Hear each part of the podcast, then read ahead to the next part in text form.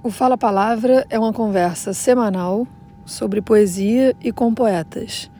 Se você curte essa conversa, ajuda a amplificar. Chama mais gente para chegar junto.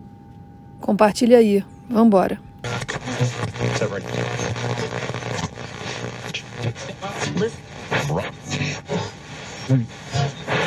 Quando a noite chega, o vazio chega, os demônios chegam e o silêncio chega, a solidão chega e o abandono chega, a insônia chega e o medo chega, a saudade chega, o desespero chega, o descontrole chega, a culpa chega, o remorso chega, a paralisia chega e nada disso basta.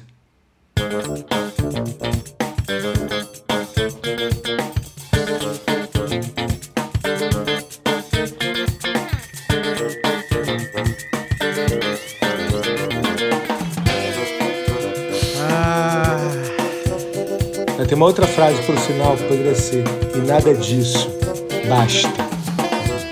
Talvez nem precise né, dar essa ênfase no basta final, ele pode passar mais batido, né? No, e nada disso basta. Ou melhor, e nada disso basta. Ele é do monólogo público? É, é. E você falava como na peça? E nada disso basta. Entendi. Como eu falei na primeira vez. E aí, Michel? Que alegria te receber, cara. Que saudade. Quanta coisa. Como é que você tá? É, tô feliz também de estar com vocês, queridos amigos da vida inteira. E, e mais ainda feliz porque essa felicidade se dá num momento muito triste, né? Muito triste por diversas razões. Desde como falamos antes de começar a gravar, pontualmente hoje, né? Sim. Foi a morte do Paulo José, um grande ator, um grande artista, um grande mestre, uma referência, e que particularmente me fez repensar mais uma vez no dia de hoje, nessas semanas, nesses meses, em todas essas mortes né, que nos cercam e tudo que está acontecendo no Brasil de, de, de, dramático, trágico, de inaceitável, de revoltante. Então é isso. Então estou feliz de é. falar com vocês. vale, vale frisar que esse episódio é totalmente dedicado ao Paulo José, à memória dele e ao trabalho dele, a esse impacto Sim. imenso. Que pode uma criatura, se não entre criaturas, amar? Amar e esquecer, amar e mal amar, amar, desamar, amar, sempre até de olhos vidrados, amar. Que pode, pergunto, ser amoroso sozinho em rotação universal, se não rodar também e amar? Amar o que o mar traz à praia, o que ele sepulta, e o que na brisa marinha é sal, ou precisão de amor, ou simples ânsia. Amar solenemente as palmas do deserto, o que entrega a adoração expectante. E amar o inóspito, o áspero, um vaso sem flor, um chão de ferro e o peito inerte, e a rua vista em sonho e uma ave de rapina. Este o nosso destino. Amor sem conta, distribuído pelas coisas pérfidas ou nulas. Doação ilimitada, uma completa ingratidão. E na concha vazia do amor, a procura medrosa, paciente, de mais e mais amor. Amar, nossa falta mesma de amor na secura nossa, amar a água implícita e o beijo tácito e a sede infinita. É essa constatação de algo que é inevitável, que a gente sabe, mas que não deixa nem um pouco de ser esdrúxula a notícia, né? Tira completamente o, o chão um pouco, né? Bastante, na verdade. Por isso também esse episódio está começando assim um pouco destrambelhado, porque a gente recebeu essa notícia 10 minutos antes de começar a gravar. Vale dizer que esse é o episódio 22 do podcast Fala a Palavra e estamos tomados de amor e alegria. Eu, Vitor Paiva, Júlia Klein deu seu olá para nós. Olá. Eva. E Pedro Rocha. Salve, salve. Estamos muito felizes e tomados de amor em receber nosso grande amigo Michel Malamed aqui no Fala Palavra.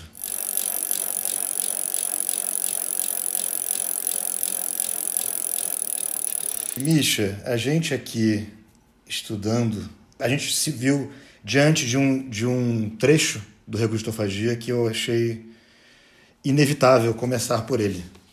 Então eu vou ler um pedacinho e te fazer uma pergunta a partir desse pedacinho, que na verdade é uma pergunta. No auge do espetáculo, no auge do manifesto, você pergunta: O que fazer com a impossibilidade de assimilação, o estado de aceleração, a síndrome do excesso de informação, dataholics, os milhões de estímulos visuais, auditivos, diários, que crescem em ritmo diametralmente oposto, à reflexão. E você responde no espetáculo. Regurgitofagia. Vomitar os excessos, a fim de avaliarmos o que de fato queremos redeglutir. Eu me senti seduzido a te perguntar, a resposta segue sendo regustofagia? Especialmente pensando que hoje me parece que esse quadro que você aponta se agravou ainda mais do excesso e desse atropelo todo. Poxa, total. E é engraçado que, é, é, mais ou menos em algum lugar desse, dessa parte do texto, tinha uma frase que eu acabei nunca publicando e raras vezes falando no espetáculo, e que volta e meia eu lembro dela, porque hoje ela faria mais sentido ainda, que era todo mundo tem opiniões sobre tudo, pode perguntar ou responder. E, e na época eu não sei por que, que eu não incluí, porque ela bem resume tudo isso que está aí e que você apontou e que eu concordo que hoje é, a gente vive isso mais intensamente. Sim. Mas, assim, se eu for pensar em termos conceituais do que o espetáculo falava, eu acho que sim, porque a minha interpretação é que o Regustofagia falava de consciência crítica, né? de vomitar o que a gente consumia para colher né? o que você, da náusea flor, o que você de fato quer deglutir. Muita coisa enfiada goela abaixo. E eu acho que isso é o que acontece hoje. Talvez assim, tanto quanto goela abaixo, é, esse espírito da época, né, de que existe uma profusão grande. Talvez o goela baixismo seja já a maneira de consumir, mais do que uma crítica à maneira de consumir, né? É, talvez não haja uma outra opção que não seja essa, porque é uma quantidade tão grande, são tantas janelas e simultâneas. Então é goela abaixo tudo, é retina abaixo tudo, é retina dentro, mas acho que não muda o fato da, da razão crítica, da consciência crítica, de mais do que nunca, mais do que nunca, de, de entender o que está acontecendo. E no caso, vocês me desculpem se eu ficar assim muito repetitivo, mas é porque é isso. Para minha consciência, a gente vive um momento tão absurdo. Uma das coisas que eu sempre penso e pensei nesse momento absurdo foi, por exemplo, o fato de que eu me sinto cansado por causa da pandemia, porque tenho um bebê, por um monte de coisa, por, por essa situação trágica e queria, por exemplo, ficar mais na minha. Me refiro às redes sociais, que é uma manifestação uhum. muito clara, né, desse assunto todo, do excesso de informação e tudo mais. Mas eu me recuso a sair, porque eu acho que, mesmo que seja qualquer repercussão que seja, eu tenho um compromisso cívico de compartilhar a maneira que eu estou interpretando o que está acontecendo agora com as pessoas e que possa ajudar alguém a formular essa consciência. Entendeu? Então, assim, continua sendo regustofagia. Eu estou vendo esse desgoverno. Ontem eu li o ministro da Educação dizendo que a universidade deveria ser para poucos. É um negócio que que quando eu leio uma coisa dessas, eu acho assim, imagina, diante de tudo que o Bolsonaro, esse nazista, anda fazendo com o Brasil, essa frase de ontem consegue ser uma das coisas mais graves é que eu já vi até então. Então a minha consciência, isso é, o meu processo regurgitofágico de ter aberto a internet, sido atropelado por essa frase, eu acho que eu tenho que vomitar dizendo o que, que eu acho que ela é, refletindo sobre ela e me alimentando das, de, das coisas de outras pessoas e que me ajudem a, a, a ter estofo, força, humor e alegria. Essa frase tem uma parada que ela, é, ela é quase de fato, ela é um, um manifesto do horror, né? Porque ela é, por definição, a fórmula da tragédia de amanhã, né? É o exato oposto. Né? A universidade tem que ser para todos para que o Brasil possa ser qualquer coisa melhor. Né? Não tem outro jeito. E é terrível que é, é, é, é na nossa cara a inversão do, de um é. slogan, né? Pois é. É horrível, é uma parada, é, muito... Não, é porque a frase, assim, ela, ela é uma inversão completa da, da própria ideia de educação. Mas, fora isso, o contexto que o cara fala, ele se refere a isso dizendo que existem poucas vagas no mercado de trabalho. Então, por isso que não se deveria formar novos profissionais. Então, assim, é. eu até tava um dos. Aí eu postei na internet, várias pessoas comentaram. Aí com o cara eu comecei, a gente começou a brincar, da gente já falando assim, bom, então. É, tem muito assassinato, a culpa, essa foi uma que eu postei respondendo o cara. Tem muito assassinato, a culpa é das pessoas que não se matam. Porque se as pessoas se matassem, não haveriam tantos assassinatos que é a mesma lógica desse cara, entendeu? Total, Como não total. tem vagas, supostamente, porque ao contrário, a gente sabe que, tem, que faltam profissionais qualificados no Brasil. Mas mesmo assim, é, tá tudo errado a ideia do cara. Mas mesmo assim, se faltasse, a ideia do cara não é criar mais vagas. É, exato, exato. Criar mais vagas também é trabalho do governo. É. Eu me lembro das pessoas falando muito antes dessa anomalia é, é, desse governo que tem doutor demais, que tinha que dar um jeito de menos pessoas fazerem doutorado, como se tivesse assim um, um excesso de pessoas assim, tá, tá tipo a é dar com pau, né, doutorandos por aí. É. Mas é que assim, a gente tem que ver que esse é, é, é parte, isso é parte do projeto objetivo dos claro, caras, claro, né? Claro, é um projeto anti, anti-intelectual, é anti-razão, é anti-pensamento, é, é, é a ascensão dos boçais, né? É, é isso que eles são, são os boçais, são os nazistas, são os violentos, os ignorantes. É isso que essa gente é, e eles querem que seja isso, a coisa do, do da idade da pedra, voltar. Mas não vamos voltar e eles vão se ferrar, estão se ferrando já, e vão terminar em cana.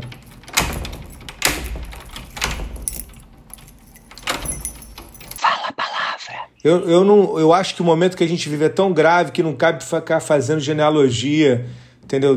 Dessa obra e ficar vendo quem fez o que em 2018, porque a gente tem que reagir com todo mundo que está disponível. Mas também não dá para abrir mão de pensar que é, essa gente, esse cara, já era o que ele é hoje há, claro. muito tempo. Naquela época já era. Quem, quem, quem quisesse se, se informar estava tudo ali na cara.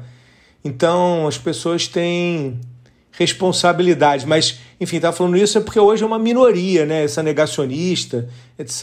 É 25%, né? um quarto da população. É chocante. Mas é porque você falou que não tinha fake news, né? Não tinha desse jeito e essa disseminação que as redes sociais permitem. Não, não tinha como fenômeno cultural, né? Tinha, claro que tinha, você tem razão, sempre teve. O próprio, a própria falácia de ameaça comunista tem 150 anos, que até hoje claro. resiste. Exato, exato. Porra, exatamente. Vai pensar como é que é a deposição do João Goulart, se não é uma Exato. fake news. O próprio Exato. macartismo, né, que era uma perseguição. Essa disputa dos corações e mentes, né, da verdade, da re... de repetir uma mentira até se tornar verdade, né, esse adágio nazista. É. Nesse contexto louco, tudo isso, a pandemia, todo esse horror, e ao mesmo tempo você viveu a maravilha do Uri de ter um filho a gente conversando antes, eu me perguntei de que forma essas duas coisas afetaram esse poeta. Naquela medida que você sempre diz de fazer, de, de ter o poeta como lente do que você faz e tudo mais. E essas duas coisas estão radicalmente opostas. Momento merda horroroso e ao mesmo tempo momento maravilhoso de ter o seu filho. É uma pergunta impossível e, é, e por isso que eu te faço. Não, é pergunta, pergunta maravilhosa. Agora sim, vamos falar do que interessa. Porque o Uri é foda, cara. O Uri é a melhor coisa do mundo. E é interessante você falar esse, esse lance aí, porque, eu, porque duas coisas. Uma, que é uma coisa curiosa mesmo, porque o Uri é a melhor coisa que aconteceu na minha vida, depois da minha vida. Isso é, eu tive uma vida, aí depois o Uri nasceu. E a partir do Uri nasceu, eu sei que é uma nova vida. E a minha vida anterior é maravilhosa, me trouxe até aqui. Mas ela pertence a uma outra era geológica, entendeu? Um outro negócio. Sim. É, agora tudo mudou. E tudo mudou de muitas maneiras, inclusive também porque ter um filho também te faz pensar, pelo menos a minha, ainda mais na morte além de todos os outros exemplos antes. Porra, a pandemia fundiu, né? Fez a nossa cuca, deixou todo mundo ansioso, louco. Mas eu não sei se eu acordo às três da manhã porque eu estou às vezes ansioso com a pandemia ou porque ele ainda mama às três da manhã e um dia de repente ele não acordou para mamar. Para gente, essas fronteiras do que, que é a ansiedade, a angústia, a paternidade, o vir à noite, está tudo muito misturado. Mas eu sei assim que o Uri é um farol e a poesia teve uma coisa legal que quando a gente, quando eu pensei que a gente ia se falar uma hora atrás e eu soube que o Paulo José morreu e eu fiquei mexido com a morte dele. Assim, ele deixa uma obra e eu fiquei, eu fiquei angustiado. Eu estou sempre angustiado com essa ideia da morte, de todas essas lentes, como a do filho. Mas, enfim, tendo em perspectiva que a gente ia conversar e vocês são poetas e, e a gente falaria de poesia.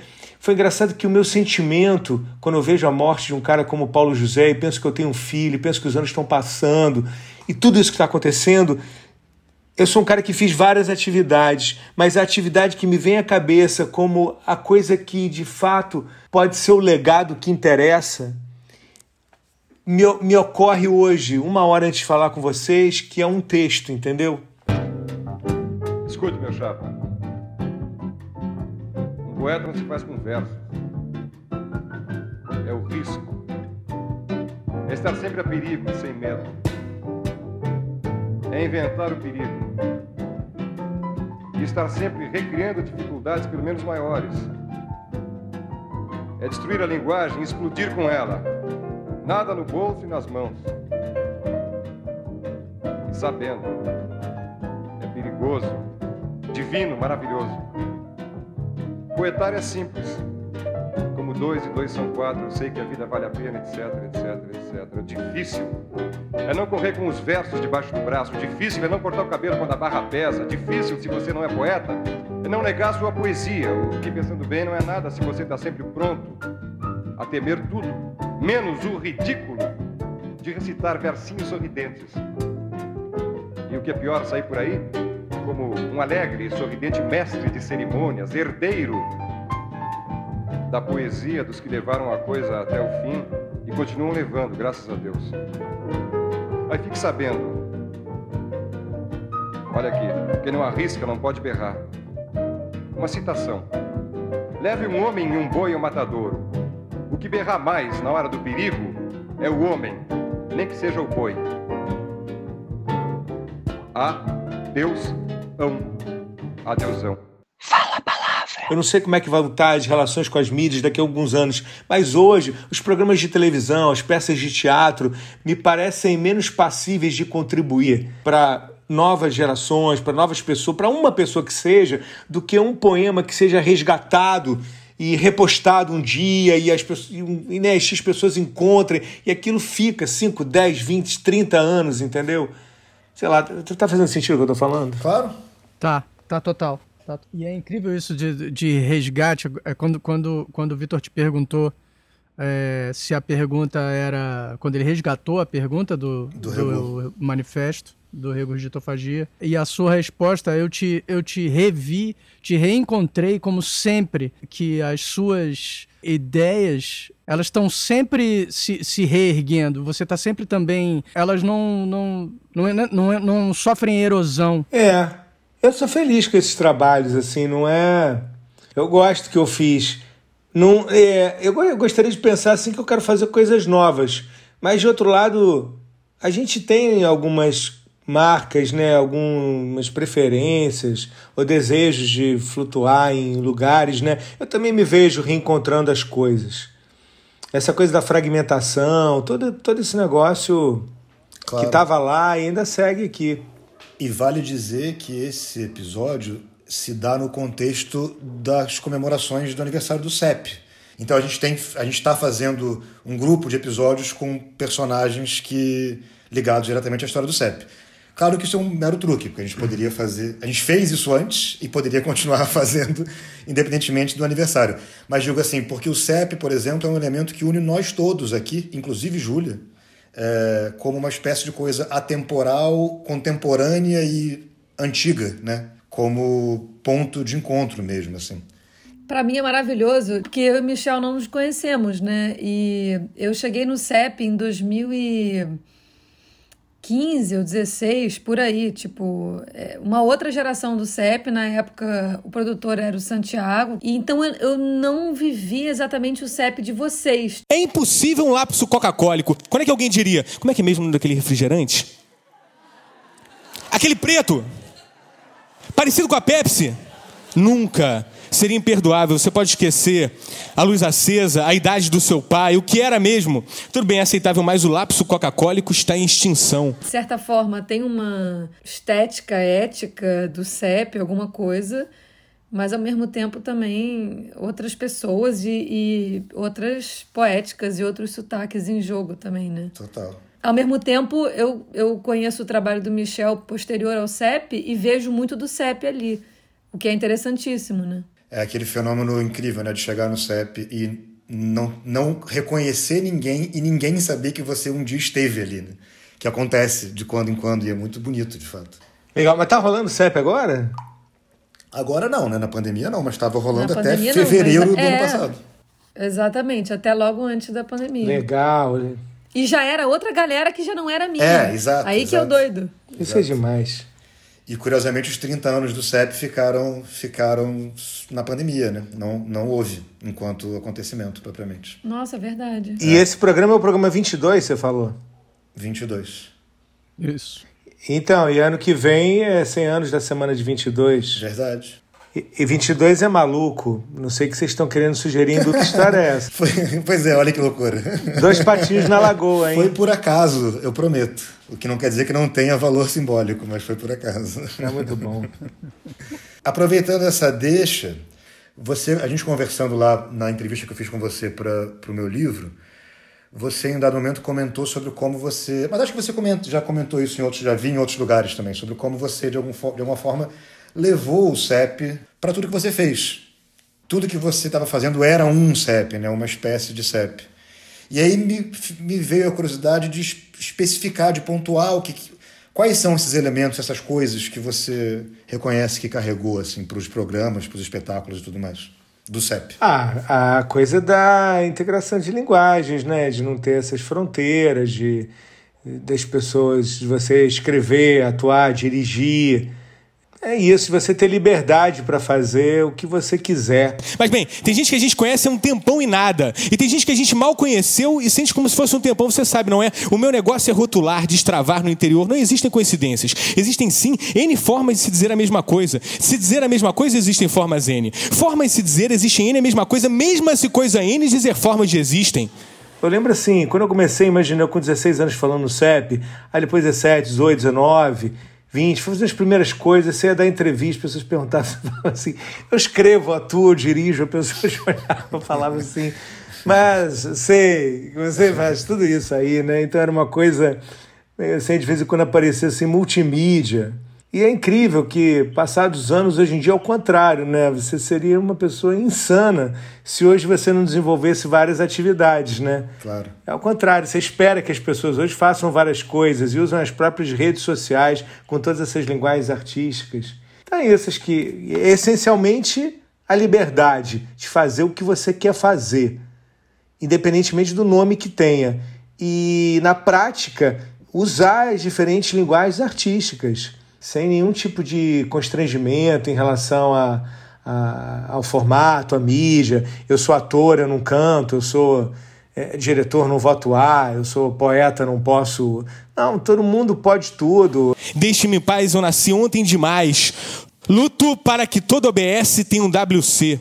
E não para que todo WO tenha um OK. O Chacal falava uma frase muito boa também, que era o, o CEP20 sumiu ser no mínimo terapêutico, né?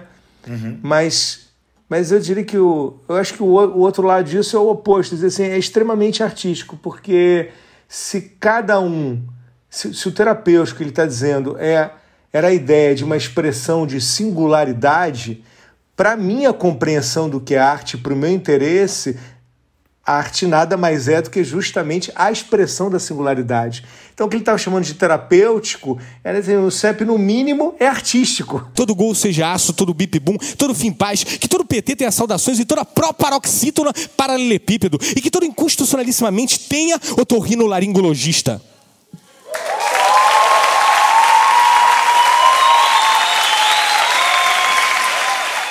Uma vez, a gente estava pós-CEP, não sei em que ano foi isso, mas tipo, deve ter uns 20 anos. E você, a gente estava sentado na Cobal bebendo e você falou para mim, cara, você tem que conhecer esse site.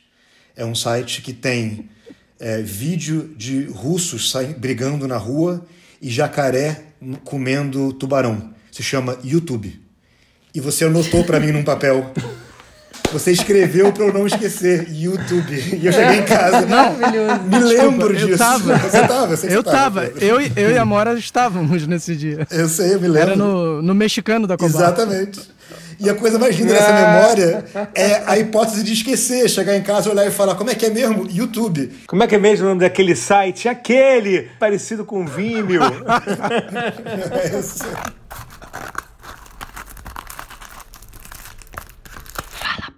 E eu É. nunca, nunca esqueci Cara, desse, engraçado. desse sentimento de. Gratidão. Mas do, do- da miscelânea, né? Tinha uma, tinha uma graça na miscelânea já daquilo. Total. Quando surgiram esses primeiros sites, eu ficava horas assistindo as coisas mais loucas, né? Como todo mundo, né? Mas eu, por exemplo, lembro. Prometo que essa vai ser a última vez que eu vou falar lembro. Mas é só que também lembrei agora. que era quando eu, Botica, Tarso, João assumimos o CEP, você tinha a famosíssima e desejada lista de e-mails. Que hoje em dia não faria o menor sentido. Mas o Michel tinha uma lista de o quê? 10, 15 mil e-mails, não sei.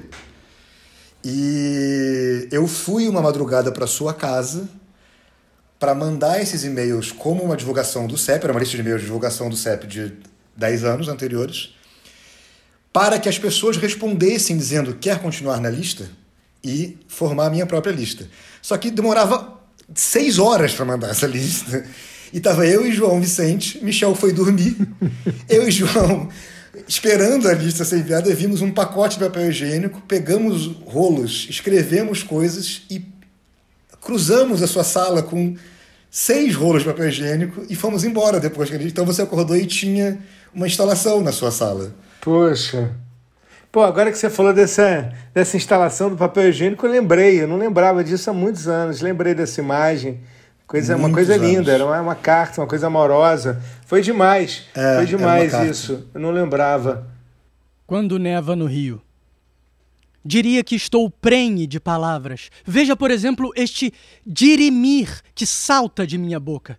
Dirimir para mim soa como Dimitri. Dirimir é o filho russo que não tenho. Vá, Dirimir. Vá brincar com as outras crianças. Vá, Dirimir. Logo você será um homem e terá sua própria família. Vá, Dirimir, pois seu velho pai está prenhe. Veja, por exemplo, este vá que salta de minha boca. Vá, Dirimir. Fala, palavra. Você é um dos primeiros a ter vivido a cena fundadora dos Arvos convocando a ir, no seu caso, ao Terça Poética, e você se tornar poeta ali, de certa forma. Só que o próprio Arvos é alguém que diz que faz esse chamamento porque vê que a pessoa já é poeta, já vê alguma coisa singular naquelas pessoas. Claro que tem uma questão de aparência, etc. Mas quando o Pedro fala essas coisas, eu me pergunto é, como é que se deu esse processo seu antes do CEP, de já ser esse poeta que os Arvos via, o que, que você lia, o que que, como é que era esse, esse Cara, eu não Essa- sei, eu já pensei, eu pensei nisso nos últimos. Enfim, alguma vez nesses últimos muitos tempos, como é que a gente começa. Mas eu lembro que, até após o espetáculo Monólogo Público, né, que eu fui repassando a minha vida, tiveram alguns momentos, assim, marcos para mim, que foram. Primeiro, eu, quando eu mudei para uma escola eh, chamada SEAT, que tinha aulas de teatro, que até então não tinha tido. E eu me dei muito bem com aquilo. Tinha um professor chamado Fernando que me recebeu muito bem e me incentivou a escrever e atuar. Então, a primeira peça, o primeiro ano que eu tive nessa escola, eu escrevi é, eu já não lembro mais se sozinho, se com outras pessoas com ele, mas eu era um dos autores da peça de final de ano da, da escola e atuei. Então já era uma coisa que estava rolando. Depois eu fui uma colônia de férias que eu também subi no palco e fiz uma cena e que as pessoas riam e tal. Então já tinha essas passagens de palco pela minha vida.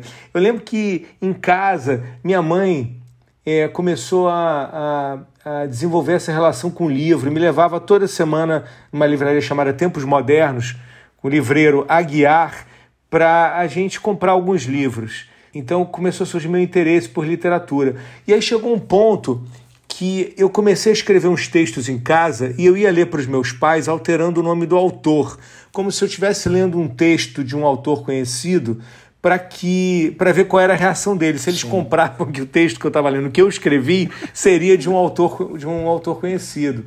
Então assim, são algumas situações que eu me lembro de relação com com, com, com fazer artístico, porque realmente não tinha ninguém na minha família que fosse artista.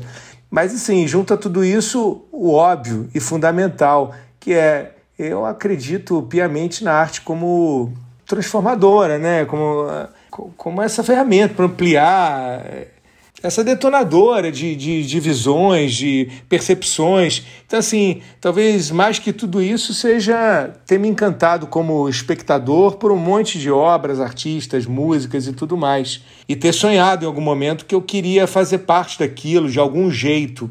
Em caso de fissura, os outros episódios devem ser escutados. Em caso de fissura, os outros episódios devem ser escutados. Mas é engraçado, eu achava desde cedo que eu, eu teria alguma coisa para dizer. Assim, mesmo que a frase não fosse essa, mas eu achava que eu tinha uma. Eu tinha uma, alguma coisa para fazer. É engraçado. Eu não sei o que isso significa exatamente, nem o que significava, entendeu? Mas eu sei que eu tinha essa ideia de singularidade. Já era uma coisa que estava na minha cabeça. Eu achava que eu queria dizer alguma coisa, que eu queria falar, que eu queria que era mais relacionado ao conteúdo do que ser visto como uma figura pública. Claro. Essa coisa de interferir, né?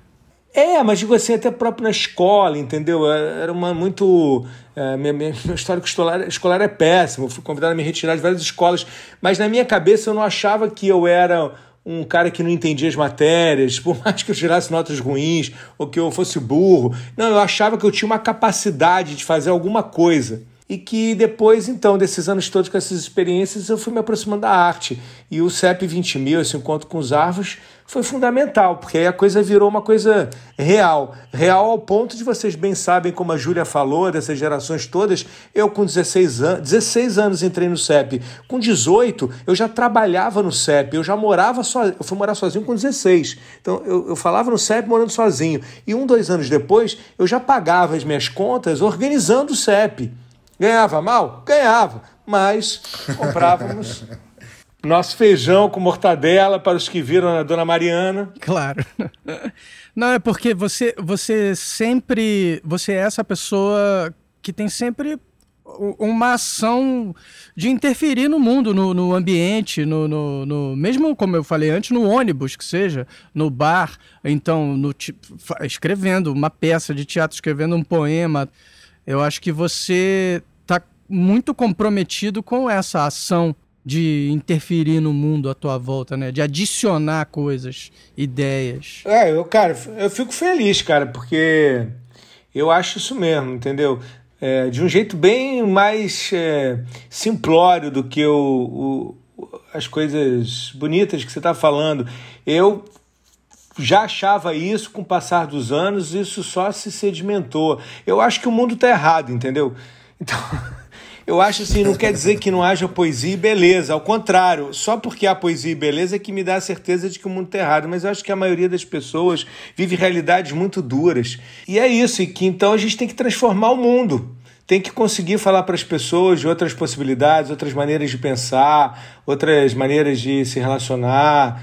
E a gente está vendo que é isso mesmo, porque, curiosamente, esse momento tétrico, essa desgraça pelo qual o Brasil passa, mas de outro lado, a gente tem também tido muitas reações dos grupos que têm sido perseguidos, das chamadas minorias, há um desenvolvimento de um monte de ideias, de posicionamentos, de aglutinação de força, e, e apontando isso, apontando é, esses erros históricos, esses equívocos, essas coisas inaceitáveis que há muitos séculos estão na sociedade brasileira, como por exemplo uma questão óbvia, né, a do racismo, né, que a gente sempre soube que a sociedade brasileira é racista, mas até há pouco tempo ainda esse mito da, da miscigenação, do melting pot, né, uhum. e, e de alguns anos para cá ficou claríssimo, um negócio inquestionável, né, como é que a sociedade brasileira é racista.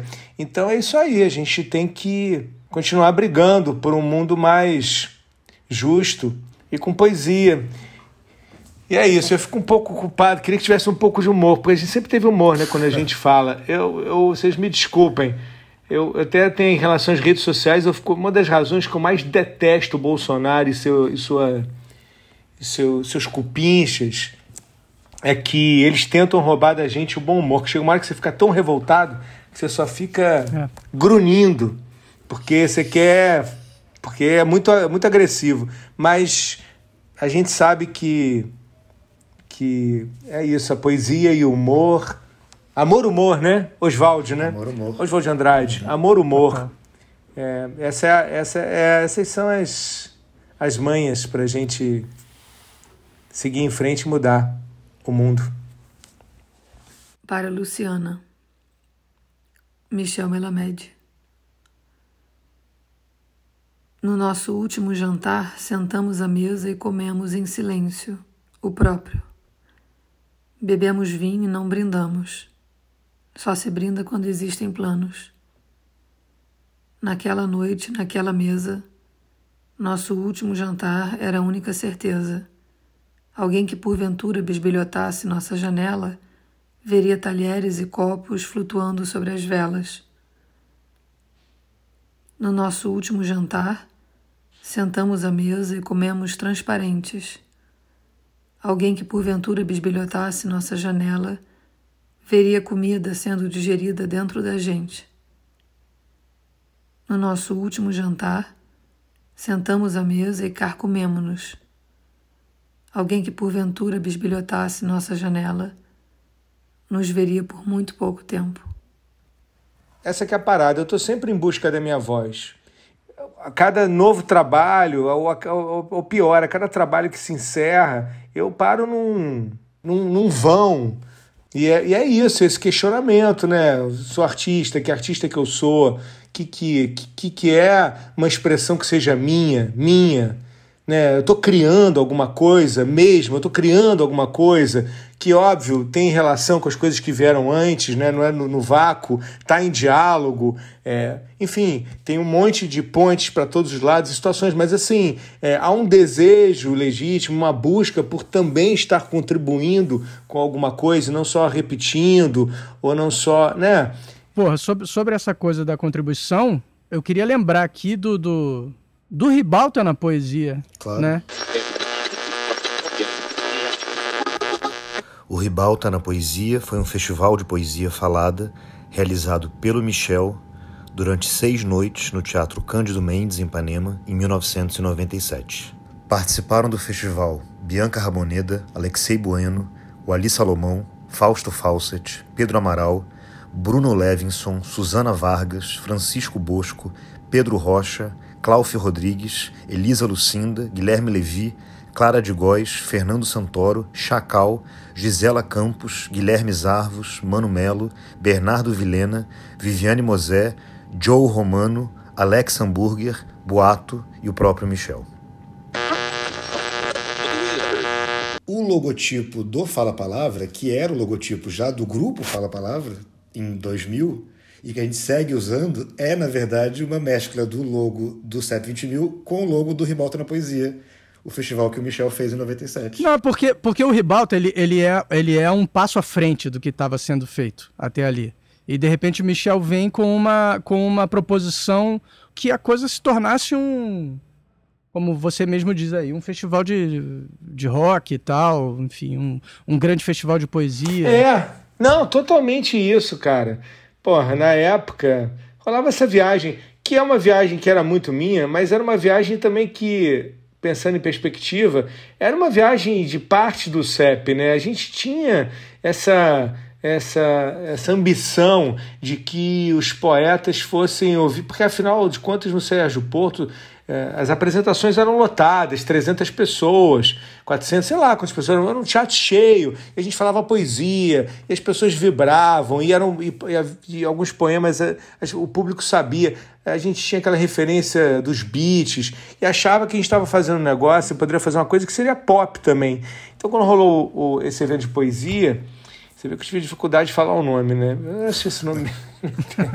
Ribalta na poesia. Eu não sei de onde surgiu esse nome. Mas, não, eu lembro, mas não, quer dizer, eu não lembro de onde surgiu, porque não faz muito sentido ribalta na poesia, mas. É, mas enfim, a ideia era essa, era fazer, na época tinha free jazz, né, um festival de música, era fazer um festival que fosse de poesia falada. E é isso, com quatro atrações por noite, num teatro, e que pudesse, cada vez um teatro ser maior, e pudesse trazer atrações internacionais. Essa era a ideia inicial. E, enfim, só teve uma edição eu cheguei até a fazer um projeto da segunda, mas não era uma coisa que se pagasse, né? Era muito amador, de certa forma.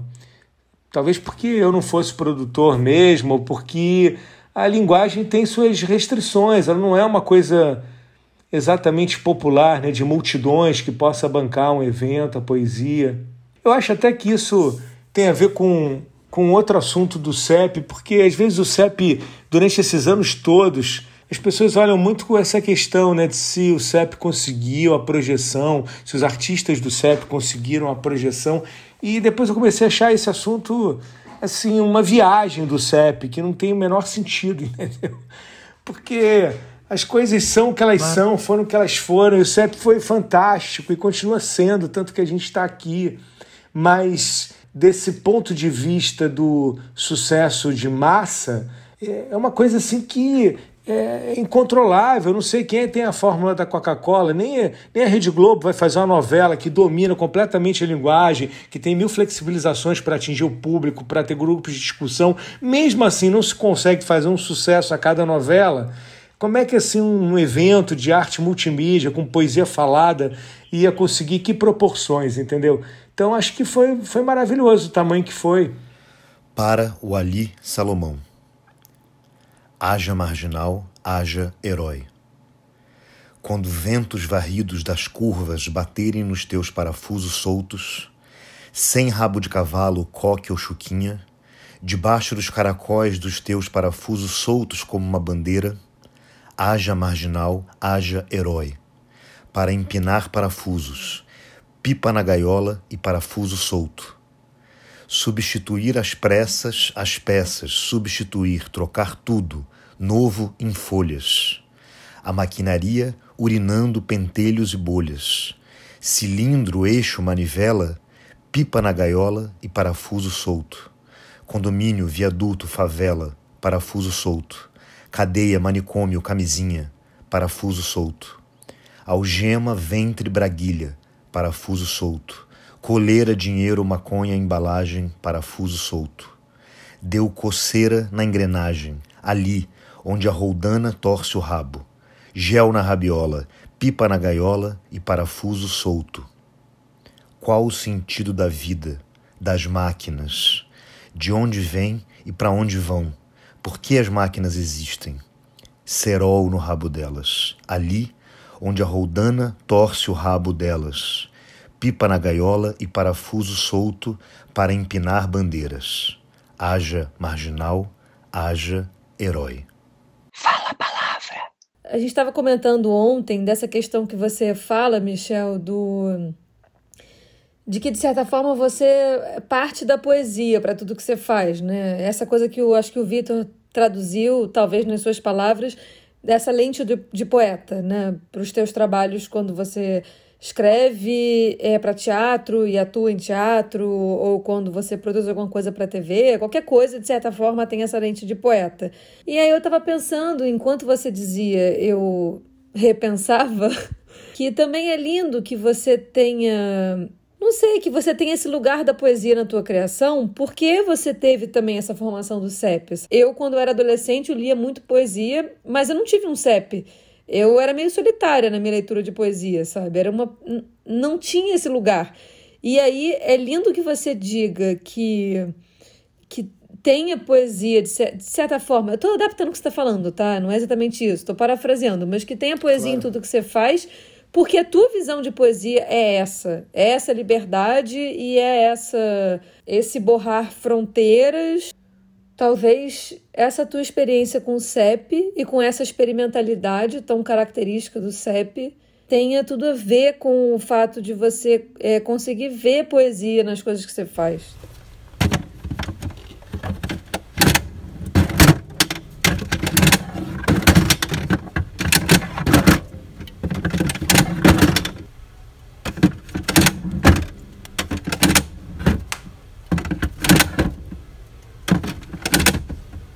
Essas duas palavras que você falou são fundamentais. Elas têm relação direta com o CEP, sem dúvida, experimentação e poesia. Essa, essa ideia de passar por situações que eu não passei antes e ser transformado por ela, e ser tocado, ser emocionado e pensar numa nova coisa, é, isso, esse, esse é um, um certo sentido da minha vida, entendeu? É assim que eu levo meu cotidiano.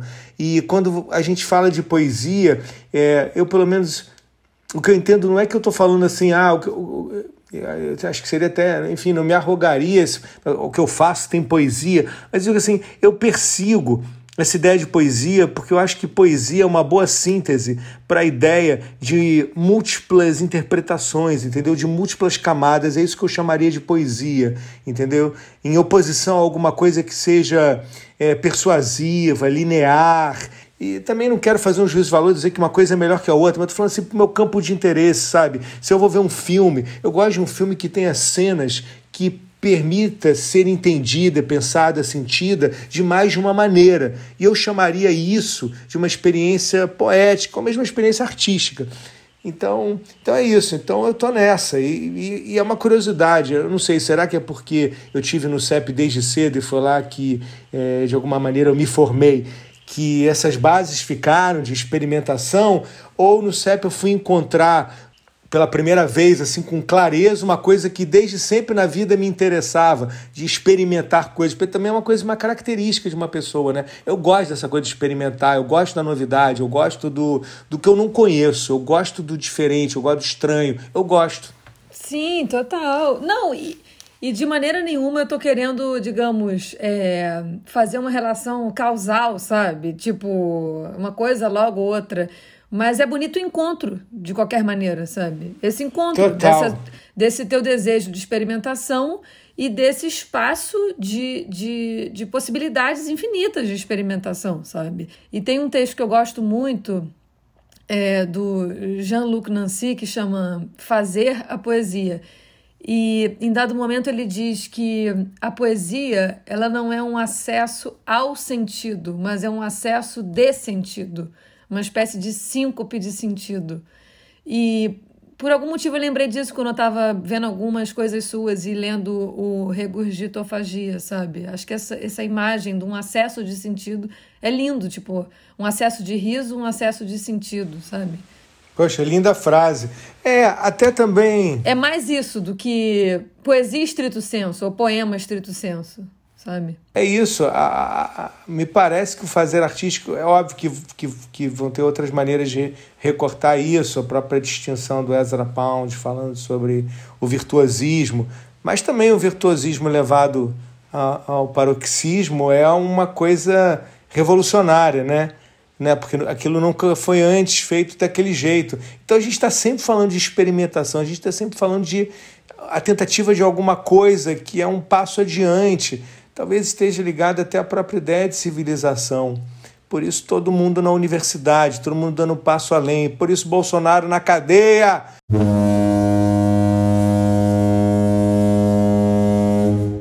Agora, sabe o que eu estou pensando? Falando em autoria, poderíamos Sei. fazer o momento Inácio Duarte. Poderíamos. Ah, total, tinha até esquecido. Poderíamos. Né? Que é o seguinte, Michel, a gente tem aqui um momento Inácio Duarte. O Inácio Duarte é um artista Isso catalão. o Pedro também não me falou. Tá vendo? no, no combinado ah, prévio. Eu vou ter que tirar sangue. Eu vou ter que tirar o sangue. Você tem que tirar roupa. Você tem que tirar roupa. Num podcast. Ficar nu num é podcast. podcast. Pois é. é. então já estou nu, já estou nu. Uau! O Inácio Duarte é um artista catalão que inventou uma performance que se chama Conversações Fictícias, onde ele devolve perguntas a quem as formulou, ou seja, vou lhe fazer perguntas que extraí da sua própria obra, perguntas que você mesmo formulou. Então, momento Inácio Duarte. Quer dizer então que o senhor se preparou? Cara, eu me preparei, eu me preparei, eu estou sempre me preparando. Na verdade, eu não me preparei, eu estou me preparando. É, uma, é, um, é um work in progress.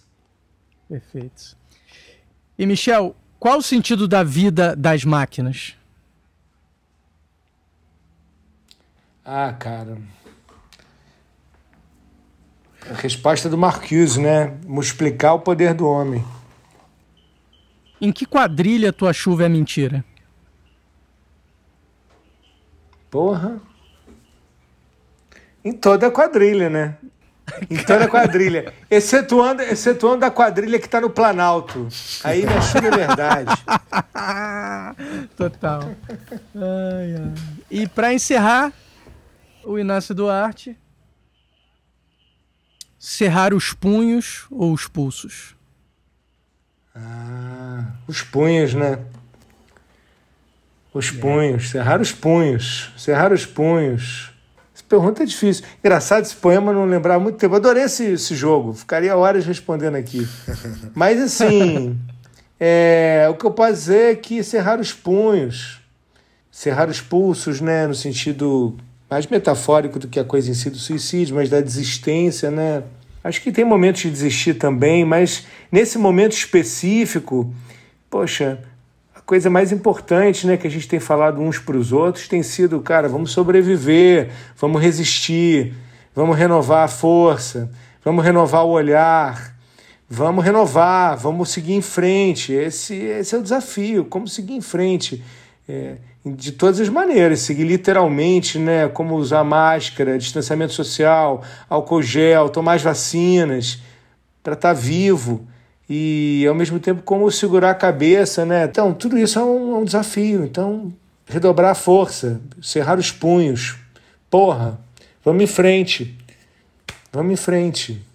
Essa, essa é a história da vida, né? Seguir em frente. Lembrei agora que você tinha aquele pote, aqueles, aquela lata imensa de papéis com ideias anotadas. Ela não existe mais, né, aquela lata? Não. Não. Joguei tudo fora. Você continua anotando. Você continua anotando um milhão de ideias? Cara, não, eu continuo anotando menos, eu anoto no celular ou no computador. Engraçado, até outro dia eu fiquei pensando nisso, que eu participava às vezes dos grupos de televisão, de criação. Outro dia me veio isso, eu pensei, cara, e eu ia para essas reuniões achando assim, eu posso criar qualquer coisa. Eu tinha muita essa ideia de tipo, eu estou muito disponível para criar qualquer coisa. Eu fiquei, esse dia me ocorreu isso, eu pensei, será que eu ainda acho isso? Porque eu estou assim, na verdade, é, junto à pandemia, o Uri vai fazer. O Uri tem um ano e nove meses. Foi mais ou menos o mesmo período. Ele nasceu três meses depois começou a pandemia. E assim, a gente está direto cuidando dele, eu e a Letícia, né, minha companheira. Então, assim, é, é, o meu trabalho está uma coisa muito, muito pontual, alguns momentos que eu sempre escrevo. Eu estou muito na fissura de, de trabalhar. Eu estou muito na expectativa que nos próximos tempos a gente consiga organizar uma, uma, uma rotina que eu possa rever e descobrir como é que é porque eu não sei como é que é, se é anotando várias coisas, fragmentos, eu não sei se é decidindo antes o que vai se fazer. Eu já não sei nem mais se isso que a Júlia lembrou, que eu lembro de fato que eu achava. Me parece que, em tese, sim, o trabalho, qualquer que seja, vai começar sentando no computador. Mas mesmo isso, eu já não sei mais se é assim, entendeu? Eu tenho visto trabalhos tão incríveis de documentaristas. Às vezes o trabalho pode começar pegando a câmera e indo para a rua e já não é mais com a página em branco. Então eu estou afim de descobrir isso.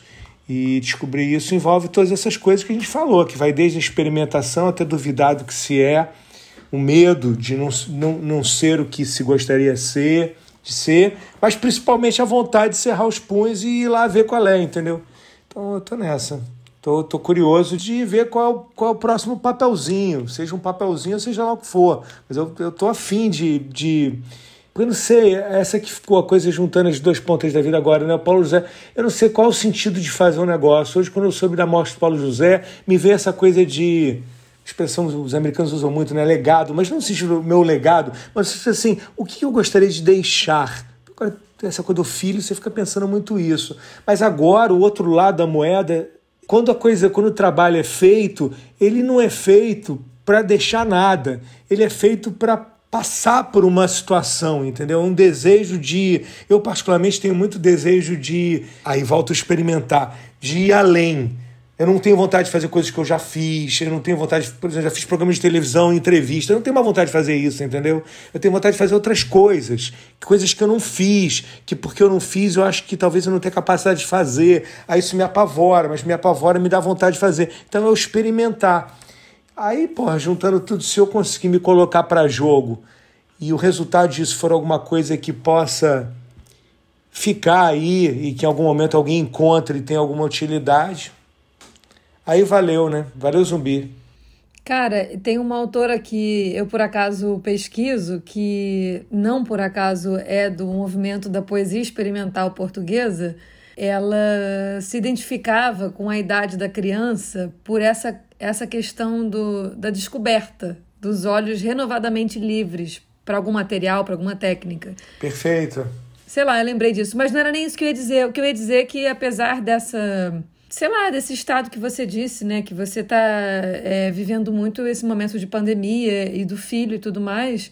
Mas vocês fizeram uma coisa linda, né? Que a gente estava vendo hoje. É, que apesar de dimensões pequenas, é assim, é lindíssimo. É a beleza inversamente proporcional ao tamanho, que é o. Como é que é? Lele Misha Nano Show. Poxa, obrigado. Cara, o, esse, porra, esse lance assim, foi engraçado, porque logo antes da pandemia eu fiz um projeto gigante para televisão, para uma mega emissora, um negócio assim imenso, muito grande, e que não deu certo no final, não rolou. Aí, aí começou a pandemia, a gente falou, pô, a gente precisa fazer alguma coisa. Mas como com um bebê pequeno e aí sem nenhum tipo de suporte, porque não dava para ter ninguém, contratar ninguém para ajudar, porque as pessoas estão em casa e tal. Então, com muito pouco tempo, a gente resolveu fazer o oposto, depois de um projeto imenso, fazer uma coisa micra. E que foi o máximo, mas também depois de alguns episódios, o, o, contratante, é, é, enfim, achou que achou que era muito poético. Então, eu não sei, agora está chegando a hora de eu fazer uma coisa meio termo. Eu tenho que descobrir essa nem tanto a terra, nem tanto ao mar. Então, esse daí foi super mar. Mas a gente fez, acho que se eu não me engano, seis episódios. São seis episódios, ou sete, uma coisa assim, esse número. E a gente chegou a pensar em fazer 100. A gente queria fazer 100 episódios e depois fazer. Mas eles descontinuaram. Eu estou me especializando em ter meus projetos audiovisuais descontinuados. Eu não sei, preciso achar alguma coisa mais. João Cabral. Ler um livro ao ritmo em que foi escrito. Essa é a mais nova maravilha tecnoliterária. O autor senta-se à frente do computador, a página lívida, liga-o gravando a partir desse momento, todas as vezes que acessar este arquivo, ele gravará não só o digitado, o apagado, recortado, copiado, colado, mas também os intervalos entre as S-E-S-S-O-T-I-O-E-S sessões. Daí que o leitor compra o CD, ou será DC, DDD, você, enfim, e coloca no seu papiro virtual desloca a tecla Play. Um cronômetro no recanto à sombra superior da tela indica que foi exatamente às 18h23 que o autor começou a prescrever. O cliente enfoca o relógio, 17h30. Liga a TV como quem crava uma trincheira. De súbito dorsal um sinal, o bip. Faltam apenas cinco dos minutos. Desliga a TV e, tal qual o escritor há estáticos dois anos e cinco dias atrás, prostra-se diante da página branca. O bip final, um minuto.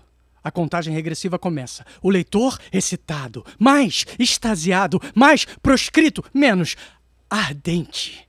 Daqui a poucos segundos, a golfada de inspiração virá. Palavras jorram na folha ao ritmo da digitação, uma ou outra volta para correção, inversão de parágrafos. O leitor acompanha dois capítulos inteiros e mais algumas anotações, embevecido como se o livro estivesse sendo escrito ali mesmo, neste exato instante, aqui. O livro para, o escritor havia parado. O leitor que optou pelo modo ao vivo vai dormir. Às 4h30 da madrugada, um novo sinal. Ele revoa em direção ao seu notebook, ou será de book, eunuco, eu? Abre a maquinaria e lá instalará. O escritor havia recomeçado exatamente às 4h31 antes do meio-dia. E assim, o nosso leitor acompanha por madrugadas, fins de semana, nos horários mais imprevisíveis e estapafúrdios, o embate do seu escritor preferido com o desconhecido. Anotações das mais diversas pesquisas, momentos de puro jazz, onde nada mais, nada menos que 17 capítulos foram escritos o impulso criativo, as frases definitivas, mas também os dias modorrentos, onde o silêncio, quando não o desespero, intercala-se com uma ou outra palavrinha vã. E mesmo os dias de labuta incessante, onde elas, as palavras são tocadas e estas por outras, e mais e mais vezes, a busca incessante pela musicalidade e o sentido ideal. Então, durante exatos oito meses e nove dias, o leitor acompanha a saga do escritor neste livro maravilhoso, em que imediatamente após o fim ser digitado, tudo é selecionado e pode-se mesmo ouvir o dedão esmagando a tecla delete.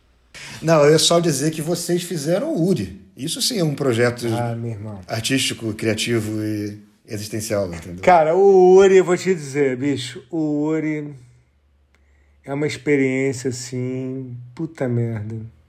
É foda, cara. É foda em todos os sentidos, porque é foda ne- nesse sentido de que ele, ele gera em, em mim muito pensamento. Todo dia eu fico muito cheio de pensamentos através dele. É muito rico isso. Ele é o novo papel, o novo papelzinhos 2021 é o Uri. Ele é o, o baú cheio de papelzinho, porque é uma Claro. quantidade de coisa. Ele é muito encantador. Aí, aí não sei, aí ah, fudeu, né? Mas aí, o que, que eu vou falar? Eu tô apaixonado pelo meu filho. Ele é a coisa mais importante da minha vida. Até mesmo essa coisa da, da obra, de ser um artista, de alguma maneira, assim, isso continua sendo importante para mim. Eu quero fazer isso, eu preciso pagar as contas e isso é meu trabalho, minha maneira de me expressar e descobrir quem eu sou no mundo. Mas mesmo isso, de alguma maneira, passa a ser um pouco secundário, porque assim eu estou muito interessado em nessa figura que é ele que chegou, que é meu filho, eu quero que ele, ele, ele siga, eu quero contribuir para ele seguir. E eu, eu, óbvio, esse sentimento que os, que os pais compartilham. Eu sinto que eu sou parte dele. Eu sinto que o palco que eu tô, já não estou no centro do palco. Tem, eu estou ocupando vários palcos, e um dos palcos, ele é o centro do palco, eu estou na coxia. Enfim, o que, que eu posso dizer sobre o Uri que não. Te amo, meu filho.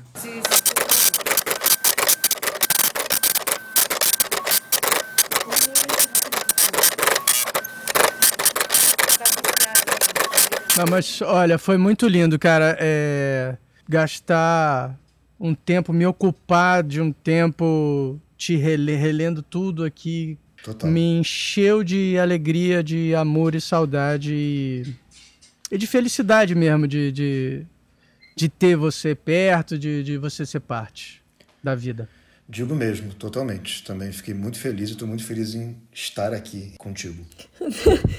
Eu tava esperando a minha deixa. Eu ia dizer que foi um prazer imenso e uma alegria. E não, mas de verdade, foi mesmo. Foi ótimo te ouvir, de verdade. É, eu também, cara. Eu, eu queria agradecer a vocês. Forte mesmo, né? A gente não tem ideia do que é a vida, né? É, essa experiência, os anos vão passando, você vai vendo as relações que você tem, aqueles que se viveu, as histórias que eles. que a gente lembrou, né? As nossas histórias de vida. É, é, é surpreendente, é, é experimental e é poético. Muito feliz que a gente se encontrou e segue se acompanhando e conversando. Obrigado mesmo pelo convite. Fala a palavra. Poxa, é uma pena assim que é, a gente conseguiu no final aqui rir, falar várias paradas, mas o, o poema que eu encontrei está na mesma toada do início, de coisas que a gente passou, mas é o que a gente está vivendo. Claro. Então, é isso. A gente ri um pouco e chora um pouco. Estamos cercados de tantos mortos que a morte já não é mais uma questão de tempo, mas de espaço. Por isso, o fim dos tempos, soterrado.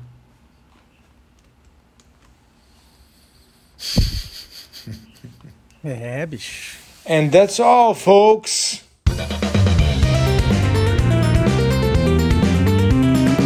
Fala a Palavra. Apresentação: Pedro Rocha, Júlia Klim e Vitor Paiva. Edição e vinhetas: Pedro Rocha e Vitor Paiva. Música: Rafael Papel.